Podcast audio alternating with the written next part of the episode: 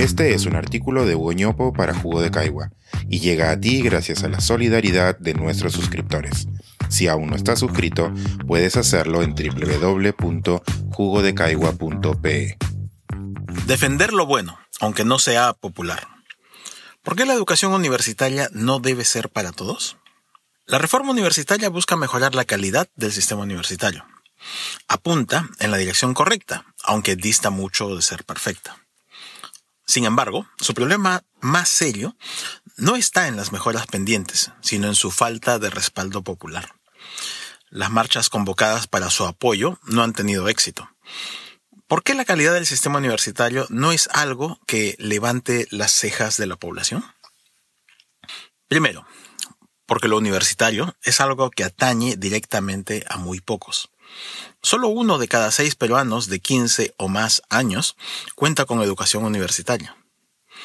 La gran mayoría ve a la educación universitaria como algo lejano y piensa que la calidad del sistema no es relevante para ellos, lo cual es un error.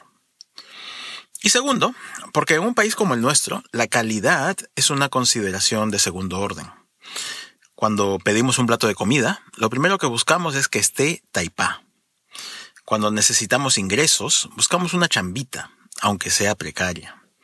El tarrajeado de nuestras viviendas se deja para el final o nunca. En esa línea, pareciera que algunos hogares peruanos estuvieran interesados únicamente en que sus hijos consigan el diploma universitario, sin importar la calidad. Ese error es tan grande que convertiría a su aventura educativa en una inversión a pérdida. Estudios hechos tanto en el Perú como en Chile y Colombia dan cuenta de ello. Para algunas universidades y especialidades, especialmente las de baja calidad, la suma de los costos de la educación, pensiones, pasajes, materiales, alimentación, vivienda, etc., supera a la suma de sus beneficios, empleabilidad e ingresos laborales. En casos como estos, la pérdida seguramente va más allá de lo económico o de lo financiero, pues se quiebran algunas ilusiones y se afecta la confianza en el sistema. Aquí me parece importante señalar que hay un segmento de la población que viene en aumento, el de las personas con educación universitaria incompleta. Son cada vez más los jóvenes que abandonan sus estudios universitarios, sea por razones académicas, económicas o familiares. Así, la distribución de la población estudiantil universitaria tiene una forma de pirámide, con muchos estudiantes en los primeros ciclos y pocos en los últimos. Las universidades con fines de lucro y de bajo costo han incorporado esto en su modelo de negocio, facilitando, simplificando y abaratando el acceso. Jóvenes incautos ingresan a esas universidades con ilusiones que luego no se materializan. Si eso no se llama estafa, se le parece muchísimo. Por otro lado, la perversidad del modelo de negocio oculta otra arista que nos genera un mal social. Tenemos un exceso de contadores, profesores, abogados, administradores. Precisamente esas son las carreras que más ofrecen las universidades, masivas, baratas y de baja calidad. ¿Cómo evitar que en el futuro más hogares caigan en la trampa de la inversión universitaria a pérdida con el correspondiente quiebre de ilusiones? Queda muy claro que una condición necesaria es asegurar que todas las ofertas universitarias gocen de condiciones básicas de calidad.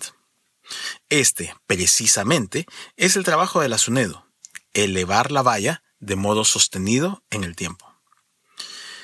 Pero en economía acostumbramos a decir que no hay lonche gratis. Toda acción o política tiene un costo. En este caso, elevar la valla de calidad de las universidades haría más difícil el acceso de las mismas. Algo, a todas luces, impopular, en más de un aspecto. El académico elevar la calidad universitaria haría más notoria la brecha de habilidades entre lo que se ofrece en la educación secundaria y lo que se requiere para una vida universitaria. Entrar a la universidad debería ser más difícil. El monetario. Como ya se han dado cuenta muchas universidades, elevar la calidad cuesta, pues requiere invertir en una mejor infraestructura y en elevar los salarios de los docentes y personal de apoyo. La educación universitaria debe ser cara. El logístico. Para mejorar la calidad, resulta útil concentrar los campus universitarios. Esto implicaría que, en lugar de hacer que las universidades vayan a los pueblos, como propone este gobierno, los jóvenes de los pueblos deben movilizarse hacia los lugares en los que se concentran los saberes. El campus debe ser grande, universal y diverso. La universidad no debe ser para todos. No necesitamos más, necesitamos mejores. El argumento técnico para ello es claro. Pero eso, además de impopular, tiene muchas características de elitismo, sin oportunidades para todos. Así era nuestro sistema universitario medio siglo atrás. ¿Cómo salir de ello? Con un fuerte financiamiento público y una mejora integral de la educación. Los altos costos que debería tener la educación universitaria deben pagarse con una dosis importante de recursos del Estado, no basarse tanto en los bolsillos de los hogares las altas exigencias académicas de las universidades deberían satisfacerse en las aulas de secundaria. Por eso también la reforma magisterial es tan importante. Este jueves el Congreso pretende votar con insistencia la autógrafa de ley que pretende modificar la ley universitaria. El Pleno votó por ella hace unas semanas y el presidente Castillo la observó, pero hay voces en el Parlamento que anuncian que insistirán. Es probable que intereses mercantilistas, disfrazados de argumentos populistas, se traigan abajo la herramienta más importante para mejorar las oportunidades de los jóvenes, la educación. Toca defender lo correcto, aunque no sea popular. Este es un artículo de Hugo para Jugo de Caigua y llega a ti gracias a la solidaridad de nuestros suscriptores. Si aún no estás suscrito, puedes hacerlo en www.jugodecaigua.com